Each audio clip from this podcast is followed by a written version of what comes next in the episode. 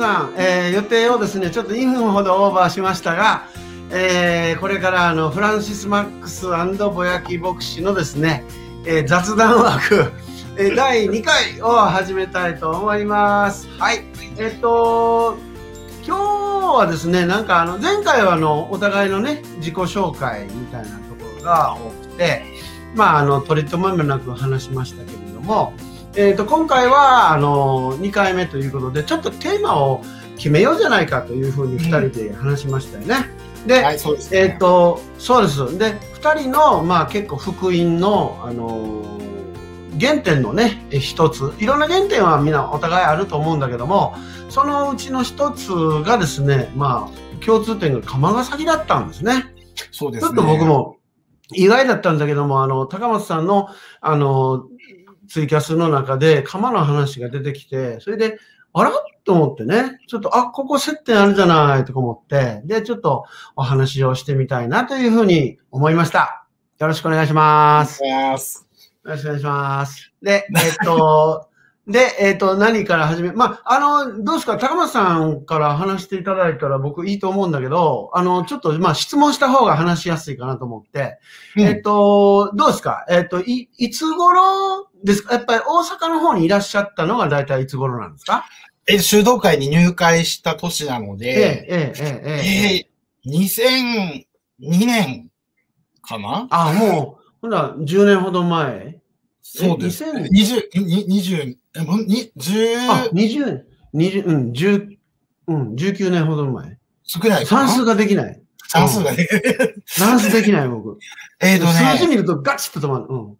2003年かな ?2002 年から2003年か、2003年から2004年ぐらいなんですけど、そうですね。で、フラあのフランシスコ会っていう会議だだったんですけどね、僕がお世話になってたのが。で、そこの会は面白い修道会で、あの、いろんなことするんですよね。あの、求められたことを、こう、ニーズに合わせてやっていくんですけど、一番根本的なところっていうのが、その、はいはい。ま、自分自身貧しくなるっていう、小さなものとして生きるっていうのが、そのフランス国会のレースであって、はい。そそういう中で、はい、まあ初期、割と早い段階から、えー、まあ鎌ヶ崎と東京三夜、うん、横浜こ、ことぶき地区ですね。三夜、横浜、うん、ことぶき。はい。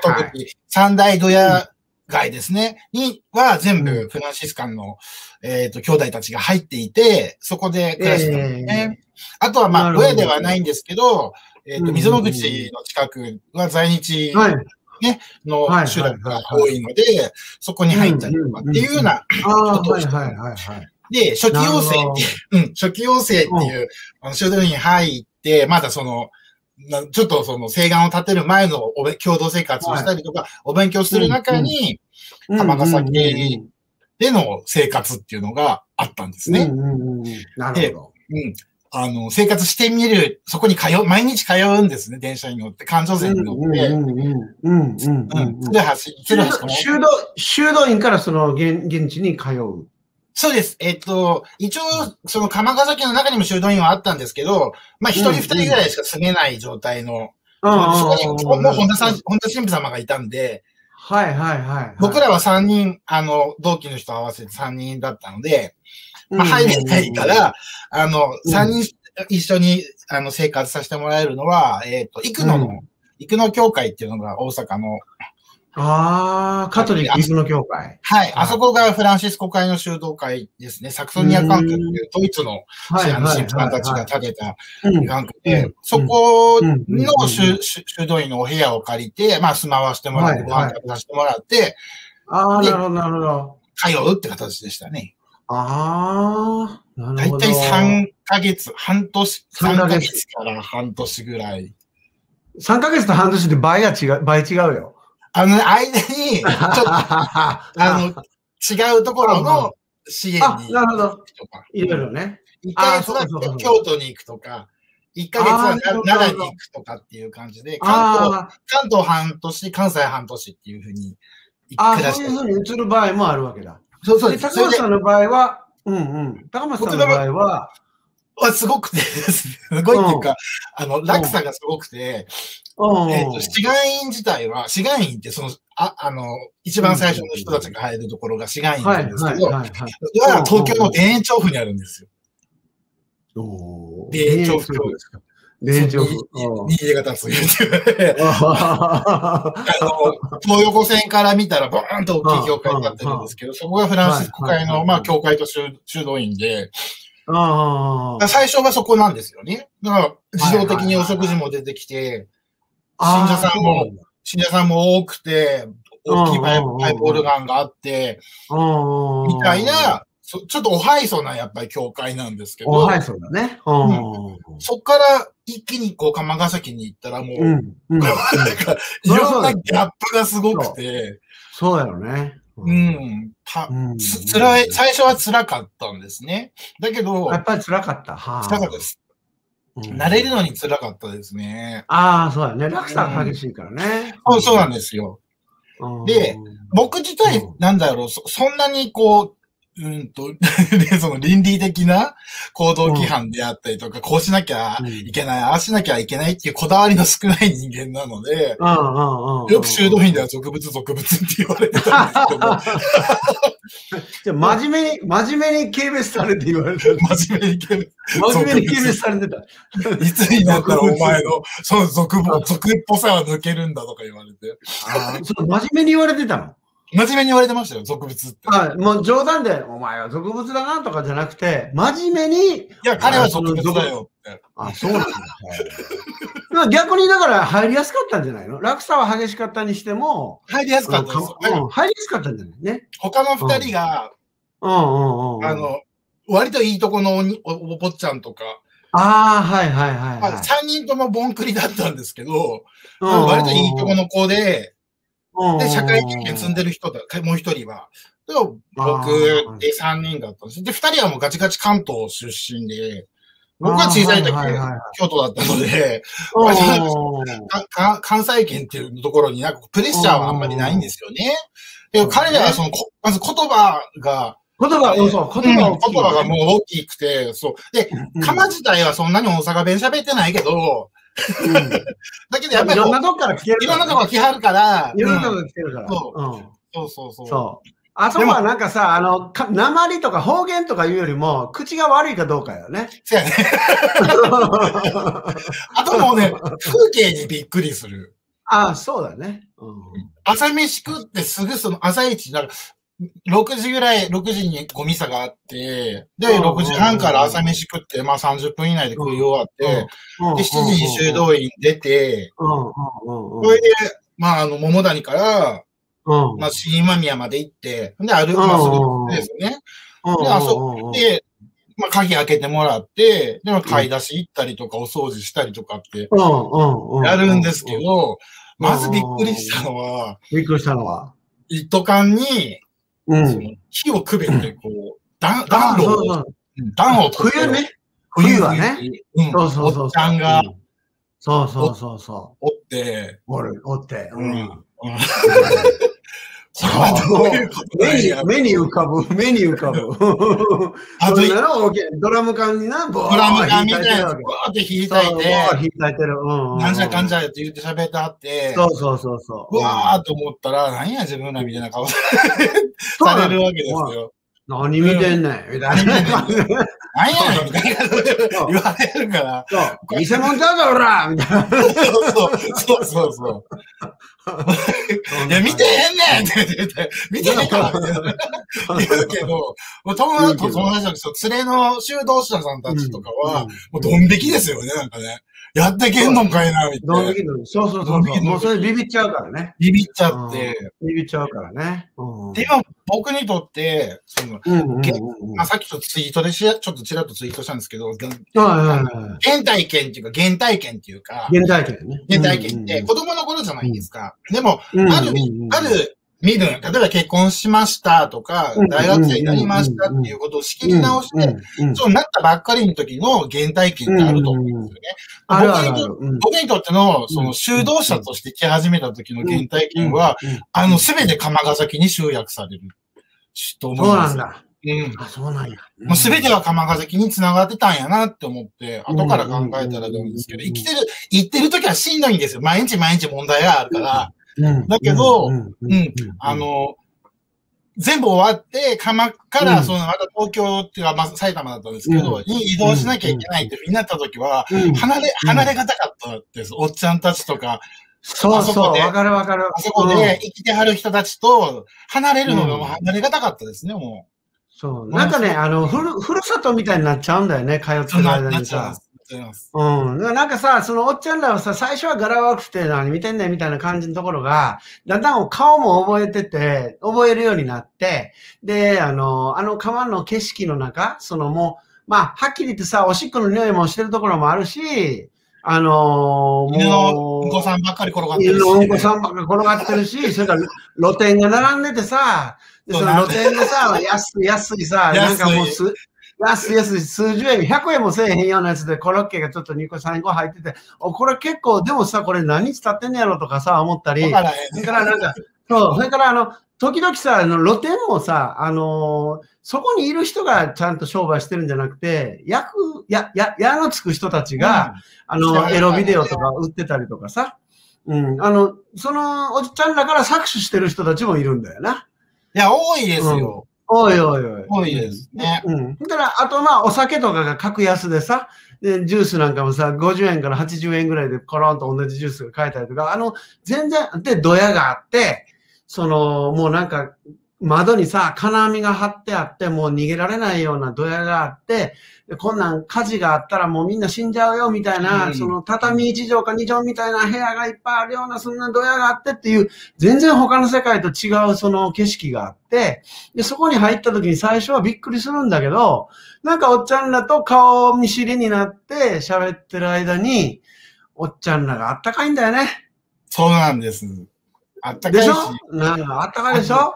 あとね、自尊心がものすごくあるんですよね。そうそうそうそう、誇りがあるねん。誇りがあって、俺、俺はその自分の手、ちょっと手で稼いで、あの、食べてんねやって言って、あの、別に行政のお世話になってるわけちゃうねんって言ってる、うんあるから、働けるうちは働きたいっていう人の方が圧倒的でしたね。僕が出会った人はそうそうそうそみんななんうんかうんうん、たま、たまにおる人たちって言ったら、もう仕事もしそうない、お酒飲んで、爆死やってうん薬やってみたいなイメージしかないけうんど、全然違う。全全然然違う、全然違う。そんなことないのよ。誇り高き労働者なのよ、みんなね。そうそう。でね、あの、まあ、ごめんね、なんか本当は高松さんの話聞こうと思いながらさ、もう俺もベラベラ喋ってるけど、いい？いい？ちょっと。だからね、学校なんかで働いてるとさ、やっぱりその、紹介したくなるよね。聖書のその授業の中で釜の話も触れたくなって、で、あの、釜ヶ崎ってどんなイメージ持ってる？とか言ったら、やっぱり子供たちは行ったことない人がほとんどで、で、まあ逆に親に止められてるよね。あんなとこ行ったらもうあかんとかね。あかん。で特にあかんとか、それからもうどんな目に遭うかわからんから絶対近づいたらあかんとか言われるわけね。で、その親からその怖いっていうイメージをこう植え付けられてて、で、あのー本当はさ、みたいな話をするんだけども、あのなんていうのかな、あのやっぱりサボりって思われてんねんな。うん。うん。サボって働いてないから穴になんねんでと。だからち、そのい、や、全然違う。全然違うの。親が子供に、あん言うにた、あんたら、そう、ちゃんと勉強せえへんと、真面目にやらんと穴になるで、とか言って言うわけ。でも、違うねんって、っていうね。うんでしんどいのが、うん。釜、釜ヶ崎に、釜、釜に住んでる人が、住んではる人とかいるじゃないですか。そうんの、お商売してはる人とか、うんういう人たちの、まあ子供やなしに、まあなんていうかな、住み着いてしまった労働者の人とか、まあそこで相手にしてる、あの女の人とかの、まあ子供とかってなんか釜におって、その子らがうん。まあうん。近くにあるあの、ね、あの、今宮小中に行くんですけど、大半の子供たち、今宮小小学校も中学校も大半の子供たちっていうのは、え西成の中でも、その、いわゆる釜ヶ崎って言われてるのは、萩野茶屋1丁目、2丁目、3丁目だけやから、それ以外は普通の生活してる人ばっかりやから、普通の暮らしっていう言葉はちょっと、まあちょっと使いたくないんですけど、まあ一般的な暮らしをしてる人たちやから、その人たちの子供たちにいじめられるんですよ、学校で。そうだろうな。うん。釜の子や、言うて。釜やろ、お前、言うて。そうそうそう。何食べてんねん？みたいな話して、犬食うてんちゃうんけみたいなことが普通に言われたりとかして、やっぱり、うんあの、ボードもね、あの、えっと、皆さんもね、あの、ちょっと、あの、検索したらね、すぐあの、西成、鎌ヶ崎、ボードってやって、ググったらすぐ出てくるんですよ。ほいでね、ああ、鎌ヶ崎って怖いなってみんな言うわけ。だけどね、よくあのビデオを見たらね、すぐわかるよね。だって、暴力振るってんの警察ばっかりだもんね。うん。だって何もないから、おっちゃんたち、武器ないしワンカップのピンぐらいしかないねんて。そうそう。でおっちゃんらさ、うわー引っ張られてってさ、うわー助けてとかいう感じになってるばっかりやん。うん。警察に対する拒否感がものすごいあって。そう、あるある。あだからね。うっ。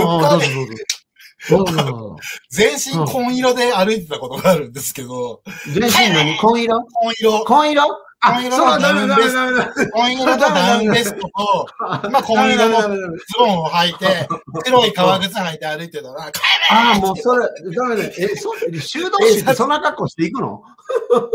れいや、あ 修、うん。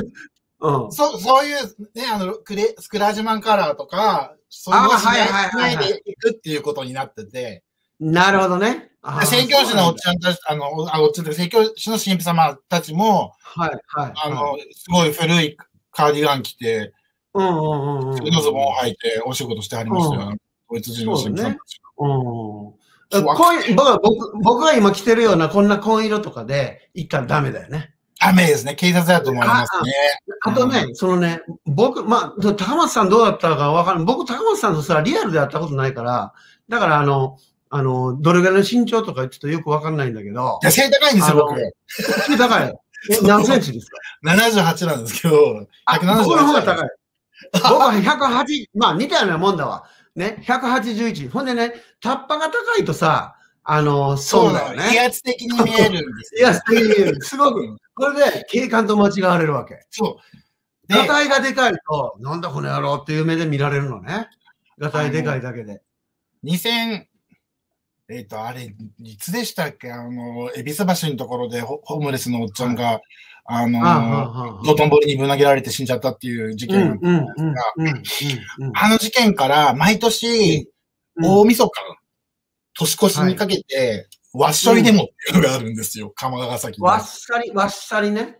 わっしょい、わっしょい、わわっしょいっしょい、わっしょいの、わっしょいわっしょい。わはっしょい、わっしょいの、わっしょいデモっていうのがあって、わっしょい、わっしょい言いながら歩いていくんです。ひたすら。まあ途中地下鉄乗ったりとかするんですけど、そそれで、エビ、エビス橋まで行って、何をするかっていうと、追悼して帰ってくるんですよね。あ、なるほど、なるほど。うん。だから暴力的なデモでもないし、何かに対してって言ったらいろんなことに対して抗議はしてんねんけど、そのなんかプラカード持ったりとかなんとかではなくて、うん。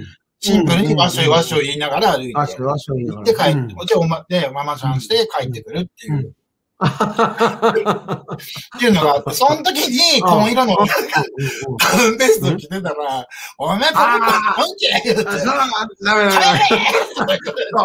帰れ帰れ警警察の間違いみたいな。おんなこちめこらポケちゃんけそう。口悪いな警察と間違われちゃうんだよね。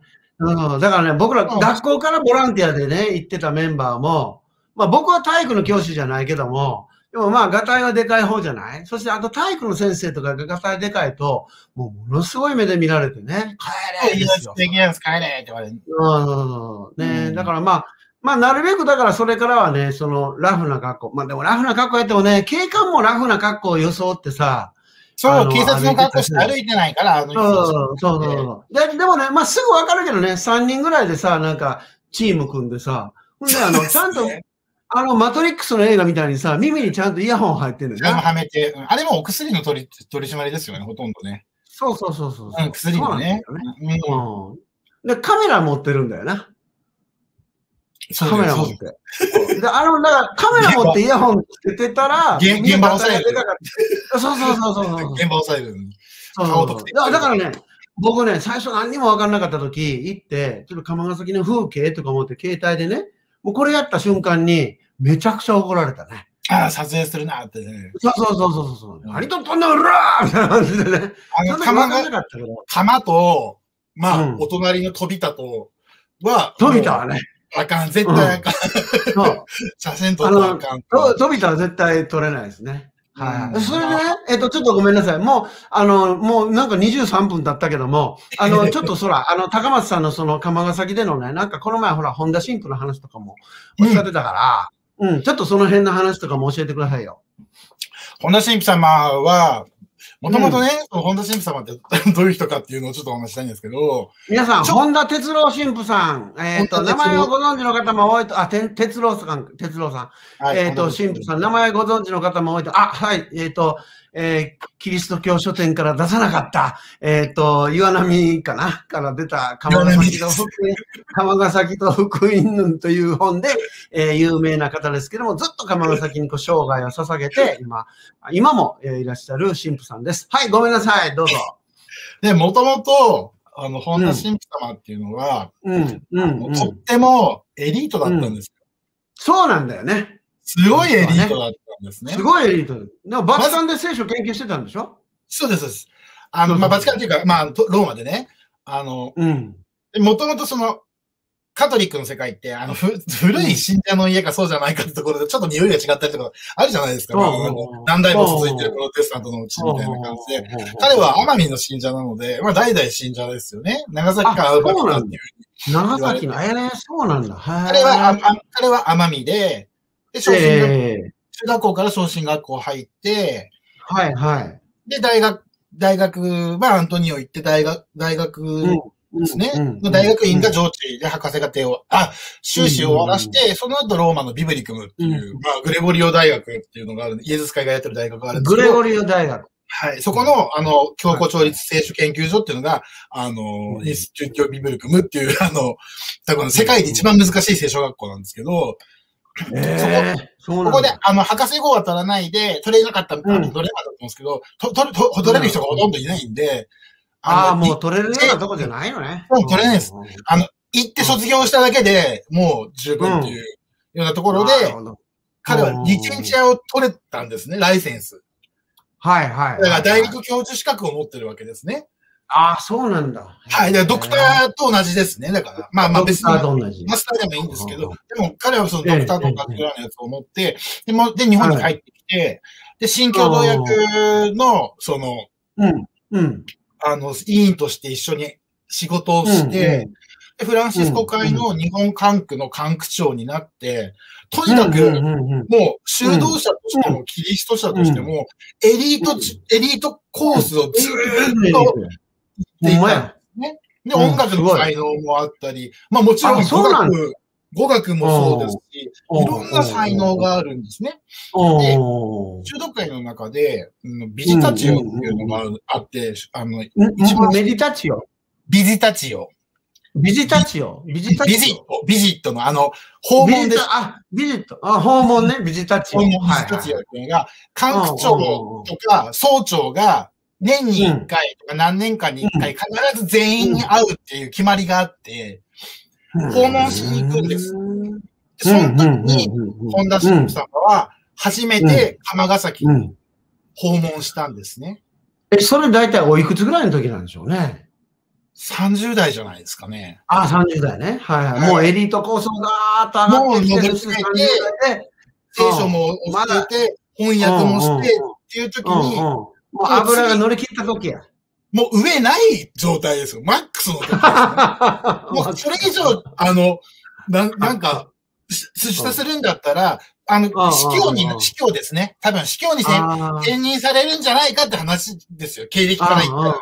司教になるタイプで。しかも大きい教区のね、うん東京とか大阪とかの司教になるうんタイプだと思います。他の司教さんたちよりは、まあ、お勉強はすごくできる人だと思うんですね。あの、冷静とかそういうのはそれぞれの方だと思うから。でも彼は、その、鎌ヶ崎の兄弟たちにその訪問するときにね、うんまあうん、彼らがその使徒職としてやってることを一緒にやろうと思ったって言うけど。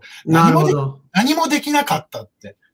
なるほどまずうんふふるさとの家っていう修道院があるんです。うん、うん。三角公園の前にあるんですけど、うん、ふるさとの家、はい。はい、そこをフランシえス、コあの、会のえあの、三角公園のこの時計があるとこでしょそうそうです、そうです。何時計がある。散髪とかさ、うどん散髪やってる僕そこで散髪してたんです、ずっと。あ、そうなんだ。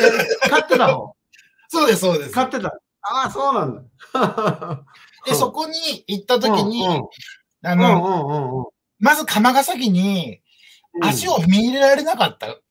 怖くて。足を踏み入れなかった。ううん。あの、国道から、あの、うん警察のところに入って曲がってくるあの、メイン通りのところにあるじゃないですか。メインドルある。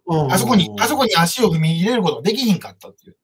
ああ、そうなんだ。うんなんかエリートの人ってそうなんかされるんちゃうんかみたいな風に思って、うんでも、自分は管区長やから、行かな、うんみたいな感じで、うん、プライドがあるしな。そう、あの、もうビクビクしながら、釜が、その、ふるさとの家の兄弟たちに会って、うんそれで、例えば夜の、あの、夜回りはするじゃないですか。夜回りするする。うん。あそれに付き添ったりとかしても、うん。うん。うん。あの、ありがとうって言われる答えを期待して、文句を渡そうとしたそうそう。起こしてしまった上に、いやんって言われて、そうそうそうめられるっていう経験をするんですよね。それが、問題が彼らの中にあるってずっと思ってたらしいんです。本田神父は。あ、最初の頃そう思ってたんや。うん。でも、ある日をきっかけに、徐徐々に、あ、これは問題は僕の中にあるんやっていうあことと、実は福音はここにあるんだっていうことに彼は気づくんですね。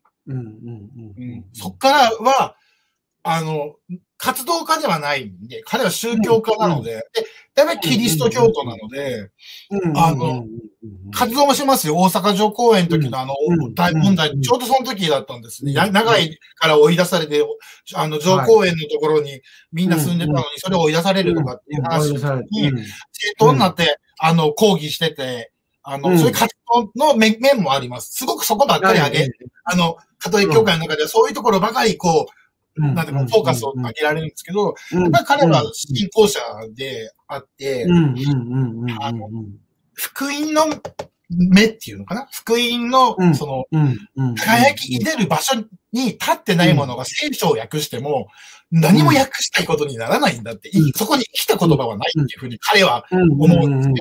そして彼は釜ヶ崎に移転願いを出して、今度、うん。自分が次の管区長になった時に、うん。管区長に願って、うん。あの、釜ヶ崎に、あの、移動させてくださいって言って、でそこでふるさとの家の活動を、他の兄弟たちとしながら、聖書を訳し始めたんです。釜ヶ崎っていう世界から見えるところでの聖書、言葉っていうのは全然違ったっていうことを彼は言ってます。で、あの、小さくされたものの福音っていう本を出されてますよね。そうですね。あとそ、それの他に、えっと、パウロ書簡ですね。獄中書簡とか。はい、パウロ書簡を出してます。あの、福音の、その、なんていうのかな。本当に早急に渡り、行き渡らなきゃいけないんだっていう、その、あの、いろんな人に伝えなきゃいけないんだ。それ、宣教ではなくて、小さくされたものの側に立つっていう生き方で示さなきゃいけないんだっていうスピード感ですよ。それがすごく、パウロはそうじゃないですか。明日にも、明日にでもイエスは再臨するっていうふうな立場で、ものを書いてた人だから、緊迫感。が、それが、それで読まなきゃいけないんだよね、聖書はね。それが、釜ヶ崎に行くっていうか、そこで働く、そこで出会うっていうことが、同じようなこう意味合いがあるんです。なるほどね。てるからな。で、明日死んでるかもしれんしな。そうなんです。だから今やり、今やり取りなさいっていうことなんですよね。そう。で、今食べるものを用意して、今食べて今日を生きようだよな。明日どうなってるかわからんし。うん、で彼の持論で、僕すごく、あの、うなずけるなと思うのが、うん、あの、はいはい、聖書っていうのはね、あの、カトリックはバーバルインスピレーションというその地高霊関節のを支持しないので、しません。だけど、聖書、だけど、霊感によって書かれているっていうことは認めてるんですね。それを彼はどういうふうに、どういうふうに解釈するかっていうと、聖書の全く違う書簡とか、まあ、文言ですね。他の文章、書文書の文言同士が相互補完し合っているんだ。そして一つの道を作っているっていうのが、彼の、あの、あの説なんですね。で、それは一回、その、聖書だ、聖書の言葉たちが補い合ってるっていう。で、それは一貫して、どこに向けて補い合いになってるか、補い、補いになってるかって言ったら、神の選びの視点っていうとこが、どこなのかっていうのをクリアに指すように補っているんだっていう。それを分かった上で訳さないと、全く意味がないっていうふうに言うんですね。本田神父様はね。ほめちゃくちゃ、ものすごい神学的でなんか聖書学的やっぱり違うね。頭いいですよ。え、すごい、インテリジェンスやね。うん、で、あと、じゃその僕ね、その いた、ほとんど3ヶ月間ぐらい、ほとんどか、あの、相性が良かったみたいで、ふるさとの家だったんですね、担当が。あの、3箇所に分けて3人でいてたんで、まあ、三角公園の炊き出しと、子供の家、うん、ふるさと、あ、子供の里と、えっ、と、ふるさとの家っていう3つあって、ふる、三角公園と子供の家と、ふるさとの家。ふるさとの家。ちょっと今さ、ちょっと、ちょっと今なんかあの、Wi-Fi の調子が、あのフランシスさんの方ちょっとあんまり良くないみたいで。本当？だから、ちょっと、うんうん、言葉がちょっと途切れるんだけど。あららら。うん、だ今ちょっと聞いててわかるのは、子供、えっ、と、三角公園と、ふる、えっ、と、子供の家と、ふるさとの家。うん。そうです。に、はい。ね、三角公園と、子供の里。うん。と、子供の里、子供の里。うん。えっ、と、ふるさとの家。ふるさとの家。の家。の3つに、えー、って言ってたんですけど、うんうん、で、僕はその、はいはい、ふるさとの家に一番最初に行って、まあ、とにかく様子を見て、見てくれっていうふうに、おっちゃんたちがどういうふうに、まあ、くつろいではるかとか、あの、あそこの、施設の一目的っていうのは、あの、うん仕事にあぶれた人たちが行くところがないんですね。うん、昼間って。そうそうそうそう。そう、そうなんだよな。あれはさ、あの、うん、あの、ほら、マタイのな、あの、例え話と一緒なんだよな。いや、そうなんですよ。そうなあのな、あの話で僕授業する、釜ヶ崎の。朝行って昼行って夕方行って同じ給料ってって話じゃないですか。そうそうそうそう。あの話、あの話。あそうじゃなきゃダメなんですよね。そう。あれでさ、その、なんで、なんでこの人たちがここにおると思う？言って生徒さんに言うのよね。聞くのよ。ほなみんな、やっぱり、サボってんのかなとかね。釜ヶ崎のことやねんでって言うと、その、あれサボってんのかなっていう話になっていくんだけど、でもなって、誰も雇ってくれないのですって言ってるやんかって。だって雇いに、うん、朝ちゃんと仕事行ってる人は行ってんねやんか、って。でも雇ってくれないのはなんでや、って。じゃあ釜ヶ崎行ったらわかるやんって。で、それは、ある程度ガタイがさ、しっかりしてて、っていう人はもう朝の4時半か5時に仕事行ってるわけやんか、夜明けでしょ。行っちゃって、じゃあ残ってる人らね、あんまりじろじろ見たらあかんけど、見たら、じいちゃんです。うん。じいちゃん、そうそう、じいちゃんなのよ。ね、うん、じいちゃんはさ、お前現場無理無理ってさ。あかん言うて。跳ねられる。僕なんかさ、うん、ガタイがでかいとさ、僕はあの、警察官に間違われることもあるけど、逆にさ、労働者にも間違われて、それで、兄ちゃん、仕事あるで、で、うん、乗ってけよ。うん、仕事あるで、とか言われて 誘われ、そっちもあるのよな。だから両方。結局ね、うん、あの、仕事がないっていうことっていうだけでは、仕事がないだけっていうふうにしか思わないじゃないですか。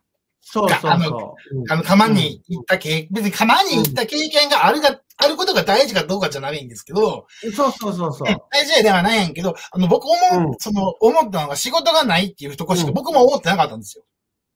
で、あの、休むとこがないとか、そういう話じゃなくて、まず、お手洗いがないんです飲み水が、飲み水もない。飲み水がない。うん、座るのは道道路でいいですよ。そうそうそうそう。水もないし、トイレもないっていうのが、うん、ライフラインに関わることなんですよね。彼らに仕事がないってことは、うん、お金が払われへんとか、もらわれへんとか、そういう話はなしに、うんうんうん、命に関わることなんやっていうことです。三角三角公園のトイレ閉鎖してますからね、汚されるから。どこ、どこも使われへんってことになるでしょ。コンビニのコンビニのトイレも薬やったりとか何とかするからって言って、閉鎖されてますよ、あそこの。栄筋のコンビニとかね。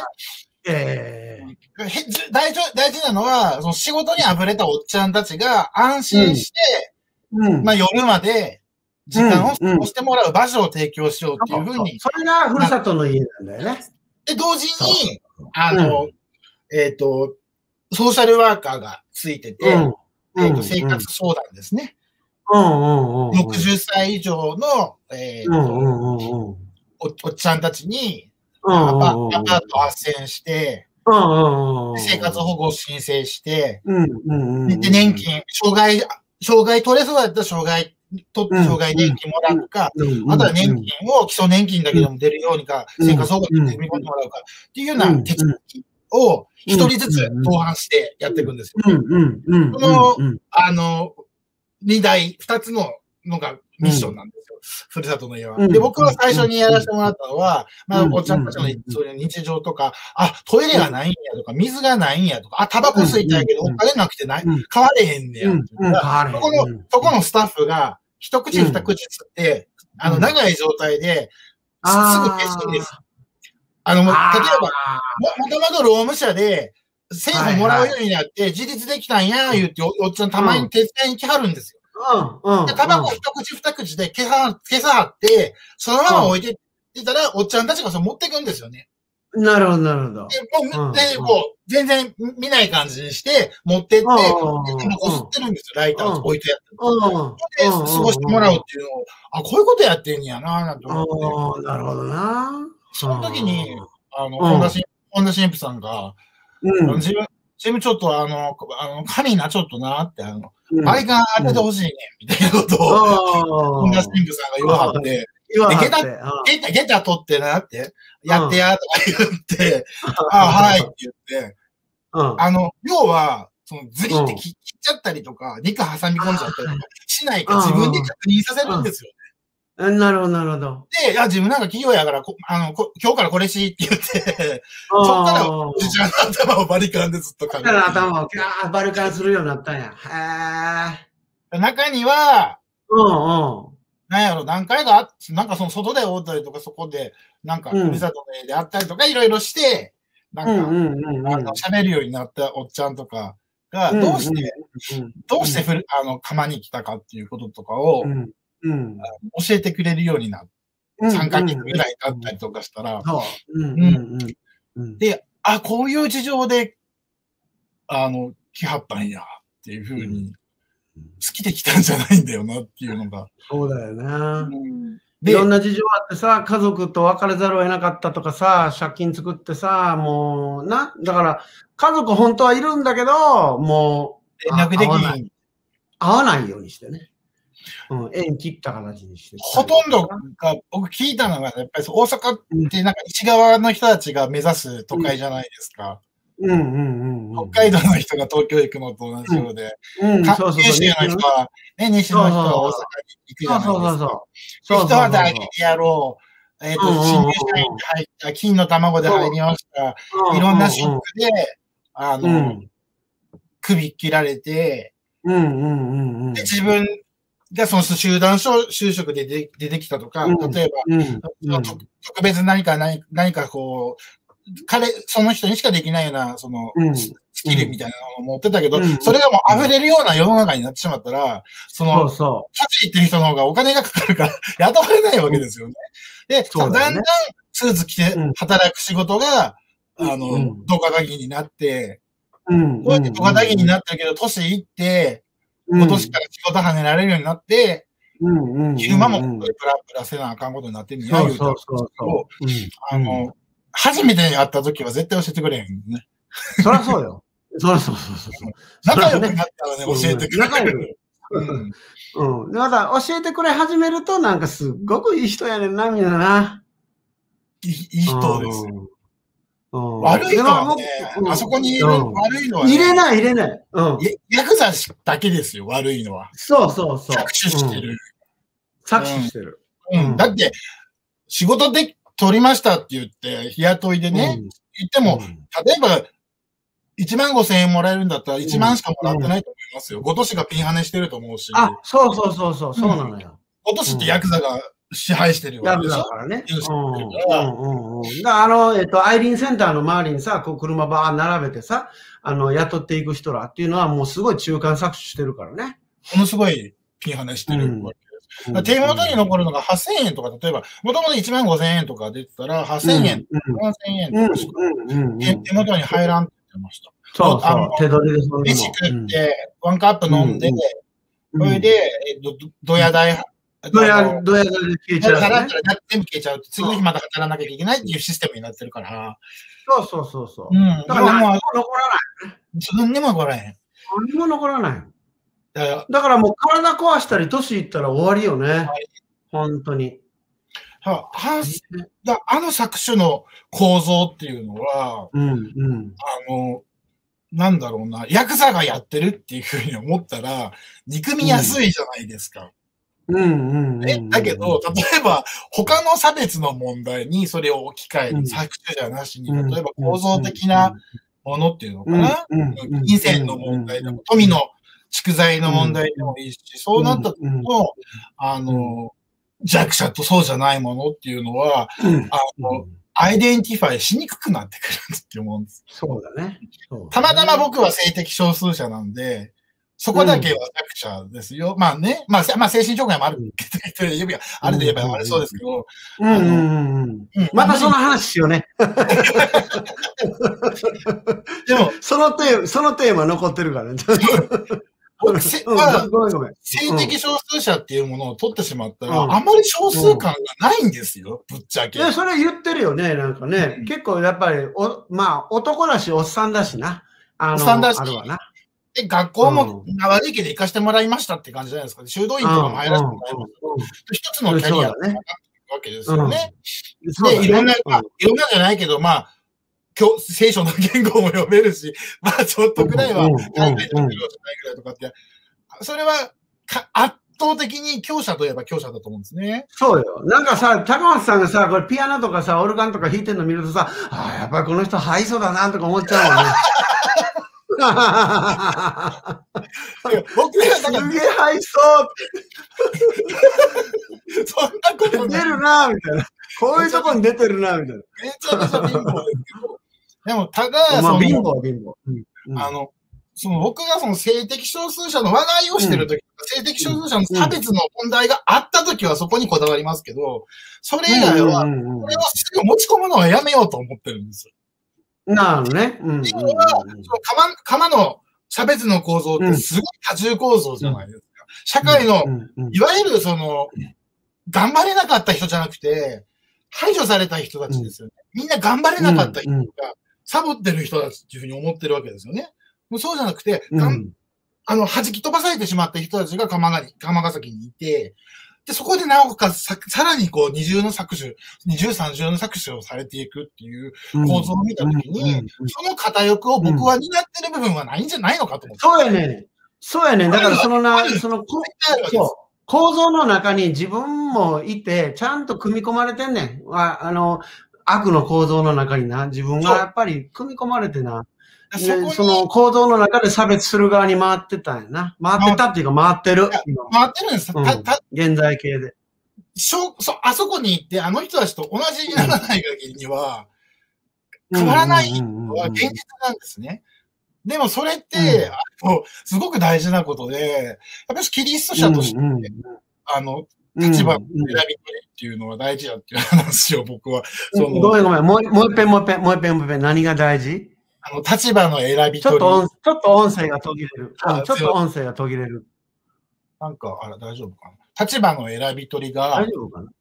あ、はいはい。あ、聞こえるようになった。立立場の選び取りっていうのを、うんど、どこにす、うんその福音の視点にうん合わせなきゃいけないんだっていうことを、じゃあ、本田神父様がなさうんなさってることとか、本田神父様がおっしゃってる、その、弱いもの、小さくされたもの、しんどい思いをしてる側に神はお立ちになるっていううん立場に立ったら、うん。僕はもう、踏んづけてる方なんですよね、どう考えても。でもここう自覚しないと、自覚しないと、そのおっちゃんたちが弱く、しんどくされて、弱くてしんどくされてて、小さくされてる人たちの側に立つ神様のなさり方に協力することができるんですよね。構造的には差別の構造に立ってても、協力することができる。その時に福音に当たることができるんだっていうのが、あの、本田神父様の考えなんですね。なるほどな。うんあの、それがその教会の教派とか、まあ、カトリックであるとか、プロテスタントであるとか、なんとかっていうのを突破らって、そのイエスの福音って本当にあるんや、うん、宗教的にカトリックに入りたいんだったらどうぞ入ってくださいっていうだけの話だっていう。ことですよね。それは、あの、な、すごく鎌ヶ崎の原体験になったっていうのは、その、うん、子供の頃とか、そのキリスト者として、僕が、まあ、キリスト者っていうのはずっと子供の時からですけど、原体験っていうのは、やっぱり自分がする少数者っていうその違和感とか差別とか辛さっていうものに生きてきた時に、違う枠の苦しさっていうものの人たちと出会,、出会ってしまったんですよね。出会ってしまった。うん、でで、しんどさとか苦しさの比べ、比較っていうのはする必要ないし、意味がない。比較をする必要ない。必要ない。ただ、構造っていうのはちゃんと分かってないと、ダメだ。自分はもうただただ差別される側だと思ってたけど、全くそんなことないむしろ差別する側なんだっていうことに、気づきを得たのが玉崎なんですね。特にその経済構造という文脈の中でね。だから、いろん。な文脈が世の中にはマトリックスになってるじゃないうん、その性的少数者っていうのも、その、例えば強制異性愛主義っていう、その文脈があって、その文脈の中ではもう圧倒的に差別されてるんだけども、ただ、ちょっと違う方向から見たら、経済的搾取の構造の中では自分は搾取する側にいたりとか。そうそう、本当に。まあでもさ、それ、その話ですとさ、僕なんかね、もう本当に、どの、どの、どのなんか座標でとっても差別者じゃないみたいなところがあってね。でもそこ引き受けていくところが僕はいあの、ミッションだと思いますよ。シスヘテロダンス。だから、ちょっと、うん、ヘテロ、だ、ちょ、ちょっと、だから、ごめんなさいとありがとう。ね。のだから、その、あの、はな話してくれてありがとうとかさ、結構優しいからさ、あの、釜のおっちゃんらはさ。だから釜のおっちゃんらはさ、あの、別に、お前らは搾取する側だとか言って、そんなこと言わない。全然言わない。言わない、言わない、言わない、言わない。そうじゃなくて、まあ、最初はさ、なんか、こいつという感じで、それは単に気が弱いっていうか、警戒してるから、それは人間としての普通の反応でさ、で、通ってる間にだんだん顔見知りになったら、あの、だんだんもうね、心開いてきて、あ、あんた、まあ、この前もなんか、あの、おかゆ配りに来たなとかね、おにぎり渡しに来たやんか、いう感じで、あの、顔見知りになって、そうなっていくうちに、あの、例えば生徒とか連れて行くとさ、あの、僕には絶対してくれないけども、生徒に、女の子なんかいたりするとね、ジュース買ったらジュースとか言って、お金ないくせにとか思うわけ、こっちは。あんた金ないやろって。そうやけど、そのなけなしのね、その数十円をさ、チャリンチャリンって入れて、で、缶コーヒーとか買って、んで、あの、女の子にはくれるんよな。あ、そうなんですか。僕はもらったことあります。コーヒー。ああ、偉いね。それいいね。タバコと、なんか、あタバコね。うん。笑って話することでもないんですけど、ふるさとの家で髪の毛切りが終わった1ヶ月ぐらいやってたら、はいはいはいはい。あの要はその60過ぎ来て、まあ明らかにその、例えば手がもう故障してるとか、っていうのを、あるおっちゃん、頑張ろうとするんですよ。頑張ろう。余計悪化させたりとかして、ああの、なお、あれでしょ？路上生活になっちゃうから、うん、あの、式が早くなっちゃうわけですよね。そうだよね。うん、路上生活っていうのは式が早くなっちゃうから。いや、絶対そうですよ。そうそうそう。野ざらしだし、ストレスフルだし。そうそう。あんなんね、なんかね、3日やったらやめれんようになるでとか言う人いるけども、そんなとんでもないとかね。そうそうそう。あんなとんでもないことよく言うなって言って、いや、ちょっと路上で寝たことある？いっぺんでも。僕は、あの、酔っ払ってそれは俺もある。いや、僕ね、酔っ払ってじゃないんだけど、ちょっと事情があって、あのー、帰、家に帰れなくて、で、本当に路上っていうか、河原で寝た寝たことあるけど、もう、二度とやりたくないぐらいしんどいね。寒いし、寒いし、怖いし。怖いし、誰来るかわからないみたいな。足音がと、ね、足音が近くに来るだけで、ものすごい恐怖よ。怖い怖い。で、ストレスたまる。だからさ、路上生活してるとすぐ胃潰瘍になるとか聞いたことあるよ。そう、本当にそうだ、うん、ストレス。病院も行けないし、みたいな。うん、うん、うん。一つもないんですよ。あ、その、路上生活。そう、そうそうそう。で、実際眠れへんしね、疲れ取れへんし、でもそれでも次の日、4時半に起きて仕事行かなきゃいけないわけでしょ。それはね、四季はられてみたいな。そうそうそうそう。だから、心も折れるじゃないですか。うん。で、その、その頼まれ、その、あの、ふるさとの入れの、その、順番、で、その、まず保護、保護をもらいに行くための書類っていうのを、あの、取らなきゃいけないんですよね。でも、うちは働きたいから、そんなもんいらんっていう、まだ、そんなものいただく,、いただくわけにもいかない。働けるのにいただくわけにはいかないっていうふうにおっしゃるんですよ。自分でな。何とかできるからって言って。でも、あ、あんまりこう、いや、でもね、なんとかさ、みたいな、お仕事何日してないんです。何日跳ねられました？みたいな話とかして、そういう話はみたいな。すごいこう、怒るわけじゃないけど、もう、もう、関わらんといてくれみたいな風になっちゃうんで。そうなんです、そうなんです。お願いだ、お願いだからちょっと散歩がてらにちょっと病院行きましょうとかって言って、あの、大阪、あの、大学附属病院あるじゃないですか、あの、坂川ああそこに行くんですよ。それで、お願いだから動くとか言わないでくださいねって。腕動くとか言わんといてくださいねって言って。俺動くのこれらとか言って。大丈夫だと言っちゃうわけ。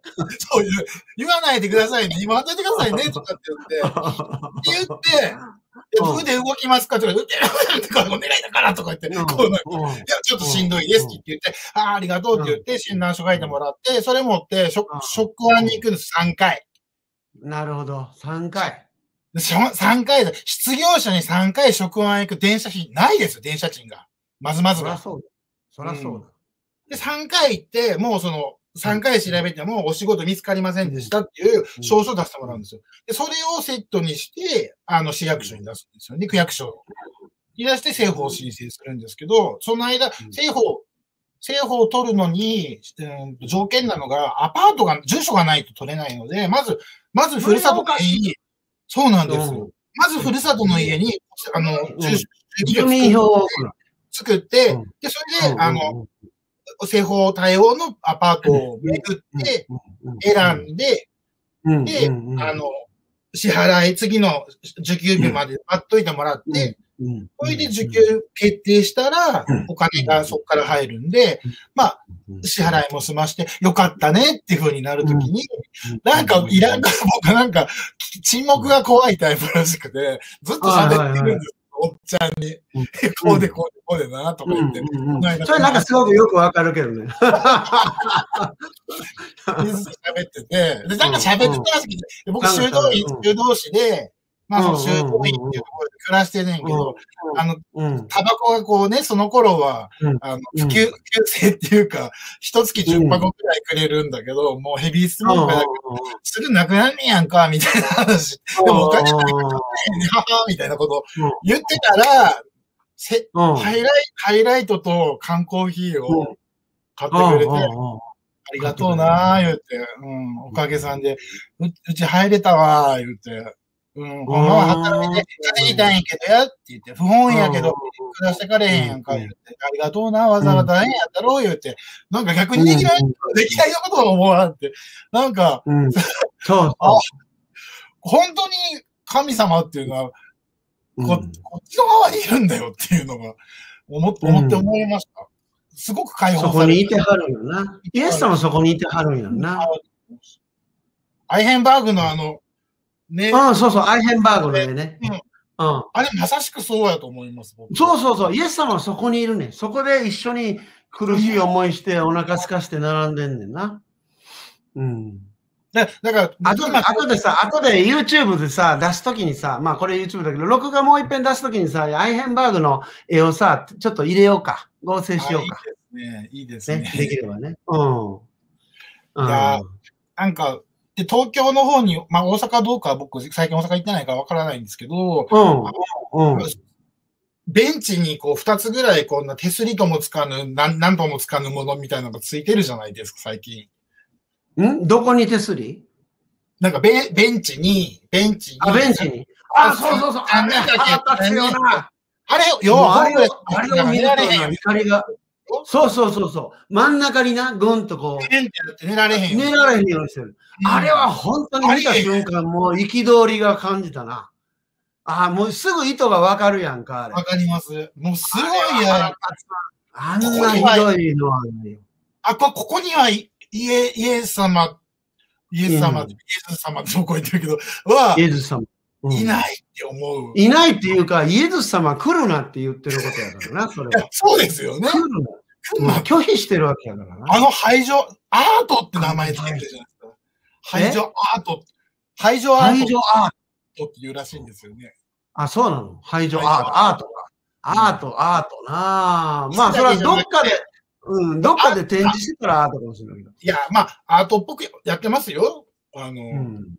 でも初めて、もうずいぶん前だと思いますけど、新宿の西口のガード下が。一斉にね、あの出されちゃって、でうん、工事して綺麗になった時に壁側に全部こんなボコボコボコっていうのがついてて、ああ、もうこれは一排除やな。体、これは一体何なんだって思ってたんですけど、ただうん聞いたら、そのホームレスの人たちらが、そこでうん寝ないようにっていう、あうんの、ハイドアートや、あの話をね、うんいや、こんなことはしてはいけないっていう。いや、いけないいけない。それはね、それはね、人殺しなんですよ。人殺しですもん。いや、これに、だから、反対し、反対しなかったら、人殺しに加担してるのと一緒だと思う。そういうこと。そうなのよね。うん残念ながら、そういう属性になってしまうわけですよ。うん。僕はね、ちょっと逆に言うとね、と東東京の事情はまた逆にあんまり知らないんだけど、そう新宿もね、そういう、まあ、漏れ聞くぐらいであんまりよく分かってないんだけど、大阪はね、もう露骨だから、もうね、あの、大阪から西成をなくしますとかって政治家が言うからね。それ、あれですよね。ほんで、まあビラ配ってさもうな、そんな、市長にならはった時にすぐなんかやりましたよ。そう、やった。で、それをな、記者会見とかが、もう市長、府知事、市長、そして警察の、ふあの、府警察の何なんか長官みたいなの？それが3人並んで記者会見して、大阪から西成をなくしますっていうふうに言うわけ。もう俺たちグルだぜ、言うて。あれはひどいなぁもうあれは憤ったね。お俺たちは人を殺しますって言ってんのと一緒だからね。いや、本当そうですよ。そうだよ。あの、鎌に倉の問題っていうのは、うんいや、経済の問題でしょ、だって。そう。もちろん人権の、人権とかもあるけど、その経済問題、その搾取の問題があそこに解消されてるわけであって、そう綺麗とか汚いとかって、あなたたちが解、あ僕も含まれてるんですけどね。うん、うんだけ。どまあそうなんだけどね。うん含まれてるんですうん、でもまあ少なくとも、少なくとも政治にさ、その関心を持つことで、その、やっぱり変えていくことって不可能じゃないよね、ちょっとずつね。だから、そっから降りるってことが大事だから。そうそう。降りることも大事だし、で、またその子供らに言うのは、あんた票を入れるの大事やで、言うてね。ものすごい大事だと思う。うん大事だよっていうことを。経済の話だと思うし、うんうんうんうん。神ヶ崎なんかは、特に、やっぱ経済問題と、うんうん。やっぱりこう、こう、ジェンダーの問題もありますよね。男だから頑張らなきゃいけない。うん家族にこんな姿見せられないっていううんしんどさを負わせてるのはジェンダーの問題ですよね、これは。そうだね。うん。だと思崎とジェンダーっていうのをさ、語り始めるとな、いろいろありますよね。いや、だって僕、ちょっとこれすごいしんどい話だからあれなんですけど、まあ子供のう里ん。っていうところが、まあ、要は学童保育をしてるわけですよ。うん。小学うん校でうん。赤ちゃんから、まあ、高校生うん。まで、保育してて、まあ、要は学校でいじめられてくるから、すぐ帰ってきちゃうし、不登校が多いんですよ。う。ん。学校行かないっていうのが多くて、うん。あとうん。親がネグレクトして捨てていく子も、はい。人も、で、捨てられた子も多くて、で、そこで、一人で切り盛りしてるちょっとお名前を伏せますけど、うん。方がうん。その方うんが、あの、うん一旦預かるんだったら戸籍はそのままで。で、本当にネグレクトで置いてくんだったら、うん全部その人の戸籍に入れてるんですよね。うん。あの、大昔に長崎で、うん。次のマリア修道院っていうのを作った岩永真紀さんっていうのは、あの、2000、2000人ぐらい戸籍に、うん。なんか、自分の戸籍にな、捨て子、捨て子が2000人分入ってたって言って。入れてたらしいね。で、うん今もう、今が大きな修道会なありますけど、うん。その人は一人でやってるんですね。うんで、まあ、関係者をすごく尊敬してる方なんですけど、まあ、もう大阪の方ですよね。なんかね。それで、子供たちとの関わりもフラット、フラットなんだけど、すごく配慮していて、うん。大体のことは仲良くしてくれるんですよ。なんかいろいろ。いろいろ、なんかいろいろ試行錯誤して、まあ遊んだりとか、なピアノ弾いたりとか、なんやかんやとか、うん。でめんどくさいことなんかこう一緒にやって、やってあげることでなんかこう、なんかしてくれたりとか、まあこいつは悪気はないだろうみたいなことを見抜くんですね、子供たちがね。大人を見て。悪気があるから、自分を大事にしてくれるかしてくれへんかみたいなところを、もうすごい見るんですこ子供ってそういうものじゃないでしょ、普通。大前提として大事にされると思うでしょって、子供って。そうそう。あの子らの前提にはそれがないんやなと思って、これはすごい、まずしんどかったんですけど、一人女の子で、うん、他の子たちともあんまり群れない、ちょっと大人びた感じの子で、あの、大人の男が来ると、すごく、こう、拒否反応、バーって、あの、居住スペース、子供たちの居住スペース。には僕は入らないことにしてたんで、共同スペースだけだしてたんで、もう居住スペースに逃げてくるんですよね。なんか役所の人が来たとかなんとかって言って、大人の男の人にすごく過剰反応をします、女の子で、聞けないじゃないですか。なんで、なんで、なんで嫌なんやって聞けないじゃないですか。そらそら聞けない聞けない。でも、なんやろ、僕はその子と関わりたいし、僕お話ししたいね、みたいなって言ったら向こうは黙ってどっか行っちゃうし、関係、関係性を作るのはすごい難しいなと思って、で、そこのその代表のその、運営されてる方に、まあ、あの、あの子、あの、難しいですねって話をしたのあの、近くになっていう、その、おか、あの子のお母ちゃんが、まあ、住んでて、あの、なんか商売してはんねんけど、みたいな。要は、その、売春をしてるわけで。家帰ったら、お客さん取らされんねん、あの子って言って、母親に売られ、売られちゃう。なで、逃げてきたみたいです。多分、その薬打たれそうな、なんかとかに、走って逃げてきたって。でもお母ちゃんのこと大好きで、帰りたいけど、で、男の人がもう怖くてしょうがないっていう。そりゃそうだ。自分はおもちゃにしか使わないっていう。この子の将来どうなんねやろうって僕も、本当に思いましたよ。憤りと、なん、なんていうのかな。いろんな差別と問題と、どうしたらいいんだろうってなりますよね。その時は。そうだね。うん。まあ元気に生きてくれるって言ったらいいんですけど。そうだね。でもそれ、だからもう、あれでしょ？十何年前でしょ？そうです、十何年前。だから、もし、もし、生きてたらだよ。生きてたらだけども、もう三30歳ぐらい。30ぐらいかな。30ぐらいかな。うん。ね小学小学生やったから。ああ、そうなんだ。うん、えー、もう小学生で客取らされるのか。6年生だったんですよね。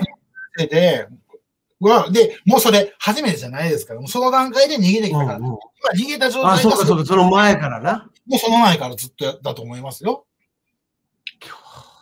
うん。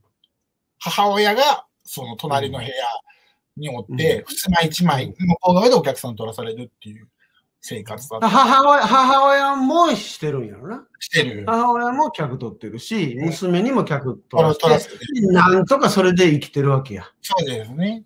で、お金なくてなんとかお金。その辺で弁当買わせたりとか、おなんかうどん買わせたりとかして、多分残りは薬入れたりとかしたんでしょうね、お母さんの方がね。じゃないと、精神状態保てないんじゃないですか。アホにならないと。お母さんの方が。罪悪感とか半端ないと思いますよ。そりゃそうや。そ罪悪感にそんなことする人なんておらんと思う？し。そんな鬼はおらんわな。うん、でお母さん聞いたときに、死ねえぐらいの勢いで思ったんですけど、お母さんも被害者やなっていうのが。そうそう、そうなんだよな。20年それでしんどいかったんで、その時本当にしんどかった。何もできないし。何もできない。誰が悪い、誰が悪いとかって責めることもできんし。そうなんです。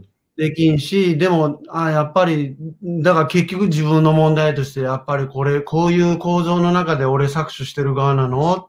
なんで？って情けないなって思うわな。なんで俺生きてんねやろ？ってこっちも思っちゃうしさ。で、そんな時に、うん、教会でね、例えば、修道服着て、うん、ね、偉そうにミサ預かったりとか、聖書朗読とかしたりとかして、何なんやろうとかって、ちょっと思っちゃったりしました、それはそう。しょっぱな本当にそう。うんうん。そうだね。まあ、そなんだろう。それを、うん、そ、なんやろうな。そこ、そこの問題を、にこそイエズ様が、神様がいらっしゃるから、うん、そこに同伴させてもらうんだっていう気持ちを、こう、保つためのね、教会だったり、洗礼なんだっていうふうな理解がそこで得られたので、良かったんですけど、あの、しんどかったです、やっぱり。そうですね。うん。僕、僕もあれだね、やっぱりだから今日、僕、まあその自分の教会あって、で、なんかその、釜ヶ崎に最初行き始めた時、なんかこんな現実があってね、で、教会とか何やってんだろうとかいうふうに、で、まあ自分も責めたくなるけども、教会を責めたりなんかしちゃうんだよな。うん、だけど、今はなんかそういう感じじゃないよね。なんか、あ、教会生活も自分にとってすごく大事で、でその教、うん、で、その教会から、あの、押し出してちょうだいよとかね。みんなで行こうよとかね。うん。そんな感じでなんかこう、やっぱりブリッジをこう作っていくような感じが大事なのかな。和解って言うとさ、なんか喧嘩してるもんが和解してる仲直りみたいな感じだけど、そういう意味の和解じゃなくて、なんていうのかな、日本語でなんて言っていいかわかんないけど、なんかこう、繋いでいくっていうか、本当はみんな一緒に生きていけるはずだからっていうふうな、それぞれの生きてる場はあるんだけども、でもまあ、うん、なんか、やっぱ橋を架けたいっていう気持ちはあるかな。うんなんかその時に、やっぱりし しんどかった、すごくしんどかったんですね。うん、うん。で、なんかそこそこそんな、なんていうのかな、別にそんな、うん、あの、で、でがいいわけではないんで、あの、うん、大丈夫だろうと思ったけど、もうはるかに想像を超えていたわけですよ。うん、で、社会役でしょ、ほとんど、ほとんどが社会役。で、暴力、暴力であり、社会役である。搾取っていうところがもう20、30、40に絡まっていて、それにプラスジェンダー問題ですよね。さっきの男らしさを昭和されてるおっちゃんたちと女を売らなきゃいけない女性たちっていうのが、そこで強制されてしまうわけですよね。その現実に何もできないこのカトリックの修道士っていうのは、どう生きていったらいいんですかっていうのを僕、ドイツ人の神父様に相談したんです、その時の。あ、そうなんだ。はいはいはい。修道院で、あの、かまどや、みたいな感じで聞かれる。ゆっくりとの話をしたら、ずっと、うんうんって、こう、うんうんって聞いてくれて、うんうんうん。って、あなたの、いや、センスは大事だねっていうふうに、言った時に、アザー・テレサは知ってるでしょって言われて、はい、知ってますって言って、あの、マザー・テレサはね、あの、うん、どんな時間にでも、あの、ドアを叩いたら開けると思う、うん、はいって言われて、うん、いや、わかりませんって言ったら、彼女は、夕の祈り以降は、あの、修道院だから、修道女たちを守らなきゃいけないのと、修道生活を起こ起こってる、あの、行うために、絶対ドアを開けない。あ、そうなの？翌朝のミサが終わるまでは絶対ドアを開けない。それは修道女たちを守るのと、まあ一つはな。夜の祈りして、晩の祈りして、寝て起きてっていうのも修道生活、一番大事な部分でもあるんですよ。そこを、あの、浮かれないで、決まった時間に寝て、で、起きて洗濯してみたいな、ミサしてっていうふうなのが、なかったら、彼女たちの奉仕活動はできないんだ。なるほど、そうか。だから断るんだ。なるほど彼、彼女たちの目的は、ボランティアではないんだ。うん、彼女たちは修道者なんだ。うん、君は何だい、って言われたんです。ああ、そう。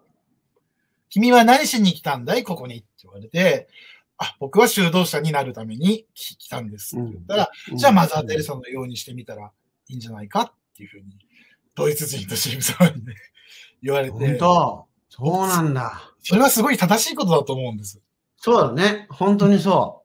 なるほど。なんか、うん納得した。自然とかなんとかじゃなくて、うんうんうんどっちが大事か大事かじゃなくて、じゃあそう、そういう問題じゃない。それは問題じゃないんです。うんプライオリティをつけるとしたら、どの文脈でプライオリティをつけるのか、ボランティア、うんヒューマニストなのか、いや、それともレイジョナスな人なのか、修道女なのかって言ったときに、うんうんうんマザー・テレサは修道女であり、あそこの会の修道院長でもあるわけだしう、んそれ、あの会の総長であるって。彼女が何千人っていう彼女たちの娘たちを守らなかったら誰が守るんだう。んうん。できちっとした決まり、きちっとした、その、うん。フォー、フォー、フォー、フォームですね。を彼女が作らなかったら、誰も、あの、継ぐことができないんだ。だからそこは legit だなんだよ、あの人はってなるほど言ってました。それ以外の時は、あるもので何とかしますよね。あの、米をくれって言われたら、米あったらあげたりとか、うん。お金以外のものですよね。それを、うん。こう、あの、倉庫にあるものを出してきて、何とかする。あの、怪我をしてたら、そのうん、手当てをする。うん。あのうん、腹が痛いって言ったら薬を飲ませるとか、うん。死にそうな人がいるって言ったら病院に連れてくとか、うん。運んでね。するけど、祈りの時間になったら、う夕の祈りかうん。ら朝のミサまでは、朝のミサは人が入れるんで、マザーハウスって。そこまではびっちり書きかけて絶対出ないっていうのはその修道生活のためなんだっていう、2回言いましたけど、うん。あ、理本当に理にかなってて、すごくちょっと楽だったんですね、それで。正しい、それは、すごく。うん。で、きっと、その、うん。お部屋を得てね、うん。これから、その、その、ほ保護もらって、どうやって余生を生きていこうとするおじいちゃん、うん。自分と向き合って家族と連絡取るかもしれない。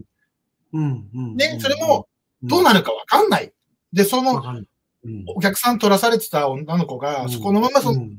その、席をね、そこの管理、あの、管理者の人のところに移して、母親と断絶するのか、それともある程度の年になって、もう親の言いなりにならなくても、うん母親と向き合えるようになって、もう一回向き合うのかはうん、その子が決めることだっていうわけですよね。そうだな。あなたにできるのは、それの、その人たちのために祈ることですよって、神父様にね。うん。あの、時間があるんだったら、同伴する。ぐ物理的に会う。一緒に歩く。うん。え、向き合う。で、それ以外の時、あなたができるのは祈りしかないんですよってことを教えてもらって、あの、これも本田神父さんの、そうんの発想とね、全然矛盾しないことだなってそうだ思ったんね。ですよね。本当にだから、釜ヶ崎が、あの、いろんな意味での原体験。ですだね。うんありがとうございます。1時間20んなんか分喋りましたが、でもなんかまだ、ちょっとなんかまだいろいろ語られる気がするね。今日は、今日はとりあえずこの辺で終わりましょうよ。そうです。ね。すみません。なんか僕ね、喋、喋った量が僕の方が圧倒的に多かったなと思って。でもまあ、それは僕が聞きたいっていうのもあったからね。うん、僕はなんか もっと断片的に通ってる中で見えてきたもんとか、あとこんな変な経験しましたとか、そんなばっかりだからさ。全然そんな、そう、もう今なんかカトリックのその修道生活の話との奉仕と修道、あなたはあの修道生活しに来たんですか？それとも何しに来たんですか？なんて、そんなしっかりしたのはね、全然プロテスタントないと思う、多分。僕が知らないだけかもしれないけど。だから、ちょっとそれ考え直してみる。考え直してみる。よく。でも、うん、カトリックのいいところっていうのはそこだと思うんだよね。うん。修道生活っていう伝統が、ほ。とんど教会と同時にあるわけだから、うん。いろんな形の,、うん。あのうん。うん。伝統があってるから、それをこう、うん。うん。そ、そういうのを霊的っていうのかなって、そうだよね。霊性っていうのはそういうところで。うん冷静っていうのね。カトリックの冷静ってさ、なんかこう、なんていうか、時間的にも歴史の、えっ、と、アスペクトもあるし、うん。そのひ地域的な、あるいは組織的なアスペクトもありっていう、なんかこう、そういう広がりがあって支えられてる冷静。だから一人じゃないねんな。そうですね。一人のもんじゃない、介護介護関係が、配応関係があって、形そして、ねその人が送ら、送ら出されているっていうね。これはね、あのね、僕はあの最近、まあなんか話が長くなってごめんね。あの、最近ね、えっ、ー、と、ほら、えっ、ー、と、ほら、アメリカのさ、コロナ病棟でさ、働いてはるさ、なんかあの、はいはいはい、ロッケン牧師のさ、有名なあの、席の、そうそうそう、この人ね。あの、あの人なんかもさ、まあ、マザー・テレサとちょっと似てる面があるっていうのは、その、なんかあの人のなんか素晴らしい行いが、とかね。なんかヒーローみたいな感じで捉えられて、でもあの人もまだ見せ方が上手だから、ついついそういうふうに思われがちなんだけど、でも最近知ったのは、あのー、ある勉強会を通じて、イクトゥスラボの勉強会を通じて知ったんだけど、やっぱりルーテル協会がしっかり彼を支えてるのね。日本ルーテルがね、あのー、しっかり彼を支えてて、そして関の牧師のために祈ろう言って、そういうのがちゃんとできてるのね。それを、それを知ったときに、あ、もう、その関野さん自身の見え方も変わってくるっていうか、あ、そういうふうにこう、冷静でね、繋がってる、霊的な繋がりで、ある人の、あの人一人がヒーローなんじゃないんだと。教会全体の教会全体の技なんや。教会の技なんやっていうね。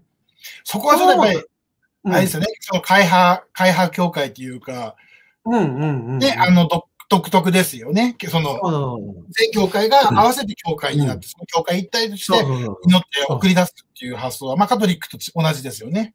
そうそうそう。だから、そう、だからさ、プロテスタント言うてもさ、例えばさ、どこ、どこかの教団みたいにさ、合同教会でございますとかってさ、あの、言葉は合同だけども、要するに寄せ集めで、で、なんていうのかな、まあ、そんな悪口はとりあえず置いといたとしても、一人一人なんだよね。その一人の優れた人が頑張って、で、その弟子がまた頑張っていうのはあるけども、その組織として、教会としてその人を支えてるっていうのは、ちょっと希薄なところがあるかなと思ったね。今話聞いててね。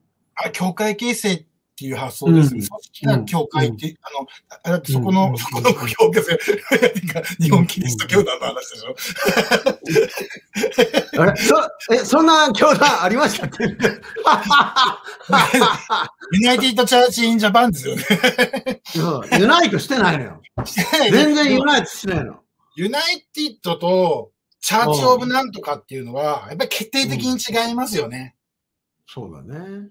やっぱりそこは教職性も変わってくるじゃないですか。なんだかんだって、チャーチオブイングランドと、あの、ルーテリアンチャーチ、で、カソリックチャーチ、モスコチャーチとは、異界性と、なんとかチャーチ、教会、なんとかチャーチなんですね。ユナイテッドチャーチの場合は、と独立してる部分もある割には、なんだろう、旧教派の学閥で先生たち動かはるし、大変やなと思って。そうなんだよね。でもね、それはね、あの、世界のね、 United Church がそうなのかどうかまではわかんないから、その、 in Japan、あの日本キリスト教団の特有の、まあ、あんまり良くないところかもしれないし、ちょっと僕、もうちょっとカナダの例とかね、うん、もうちょっと勉強しなきゃいけないなとは思ってるけれども、まあ、とりあえず現状として日本の、日本の United は、まあ、あまり確かに unite できてない。うん、なんか僕、この、ちょっとなんかすいません、長くなって。なんかね、教団のほら、まあ、近いところ、学校とかに見かせてもらってたんで、あの、思うんですけど、うん、例えばカトリックの考え方をすると、そのリタージーってあるじゃないですか。